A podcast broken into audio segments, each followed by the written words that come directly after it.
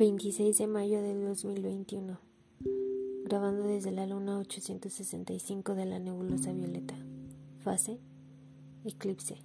Luna llena en Sagitario. Aquí Perséfone. Y el tema de hoy es ¿qué es la nebulosa violeta? Bienvenidas.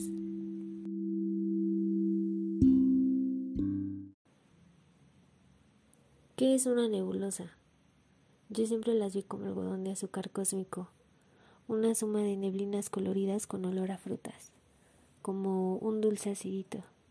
Pero resulta que se forma luego de la colisión de una gigante roja, de esas pesadas, que llevan siglos funcionando, y que al desaparecer dejan un rastro de polvo cósmico.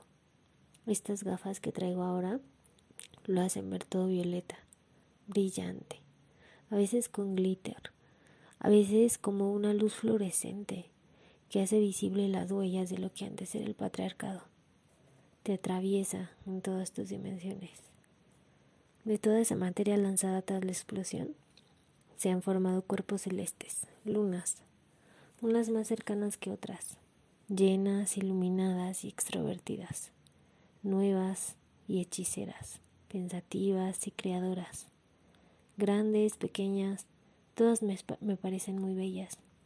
Mi propósito es conocerlas, reconocerlas, visitarlas, habitarlas, ver la nebulosa desde sus coordenadas, observar, registrar, rescatar mi historia dentro de la realidad escrita de mi existencia.